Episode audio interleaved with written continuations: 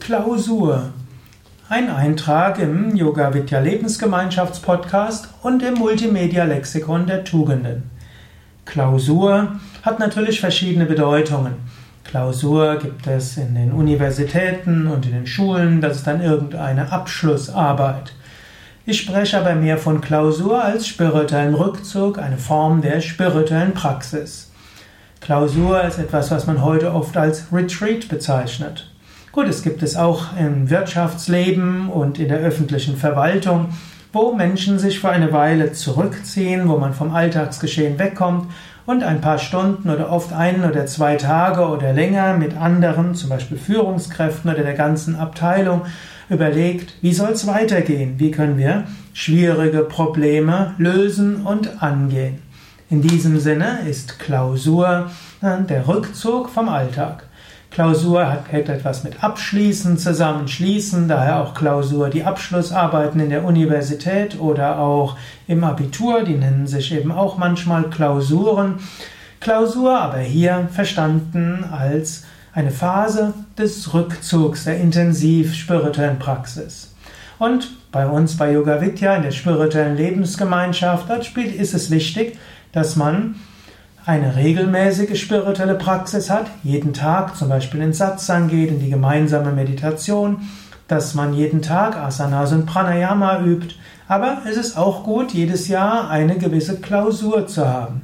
Wir gebrauchen jetzt den Ausdruck nicht ganz so häufig, hm, aber es heißt, dass man ein paar Tage im Jahr, vielleicht eine Woche, zwei Wochen, vier Wochen, der intensiven spirituellen Praxis widmet.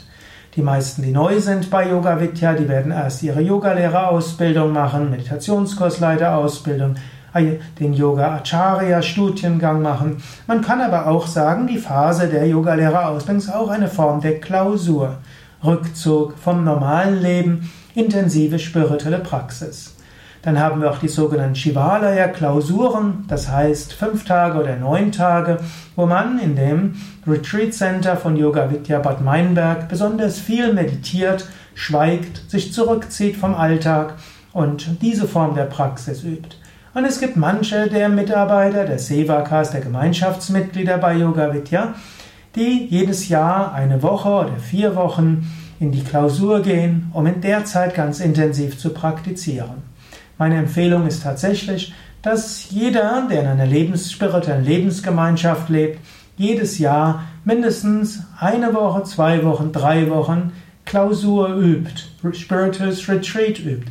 Sei es im Rahmen eines Gemeinschaftsretreat, einer Gemeinschaftsklausur, sei es für sich.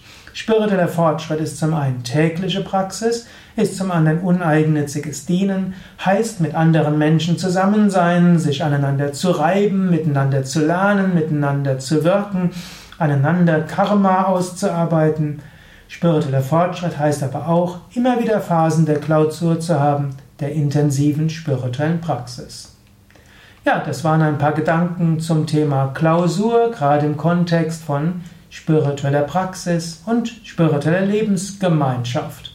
Natürlich, auch wenn du nicht in einer spirituellen Lebensgemeinschaft lebst, auch dann ist wichtig, jedes, vielleicht ist es noch wichtiger, jedes Jahr mindestens eine Woche oder zweimal eine Woche oder einmal zwei Wochen in einen Ashram zu gehen oder woanders eins, zwei Wochen intensiver spirituellen Praxis zu widmen. Das ist möglich, das kannst du machen. Mache es. Du wirst spirituell wachsen und mehr Kraft haben für deinen Alltag. Möglichkeiten für Klausur und in spirituelle Retreats und Aufenthalt im Ashram findest du auf unseren Internetseiten www.yoga-vidya.de